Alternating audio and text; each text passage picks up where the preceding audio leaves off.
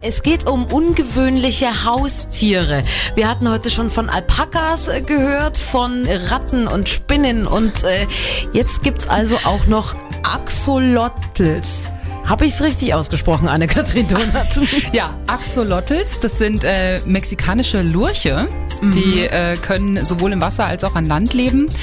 Wir sind Paten von zwei Lurchen. Also wir haben selber keine, aber unsere Freunde haben zwei Axolotls. Axolotls, aber die heißen anders bei denen, die heißen Axolottis. Der eine heißt Axel und der andere heißt Lotti. Ganz originell. Also, Axolotls, also ich habe wirklich nachgucken müssen, wie man es schreibt. Und jetzt gucke ich die Bilder an im Netz und denke mir, naja, sieht aus wie so ein Pokémon eigentlich. Ja, hat auch so äh, auf jeder Seite so drei irgendwie so fühlerähnliche äh, Netzdinger.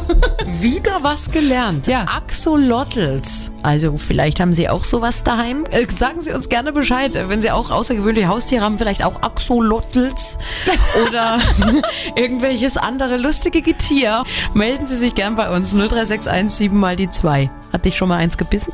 Nein, die sind ganz pflegeleicht. Die, die, die hängen eigentlich nur so ein bisschen am Aquariumboden rum und, und fressen und werden aber unfassbar groß. Das denkt man gar nicht. Landeswelle Thüringen.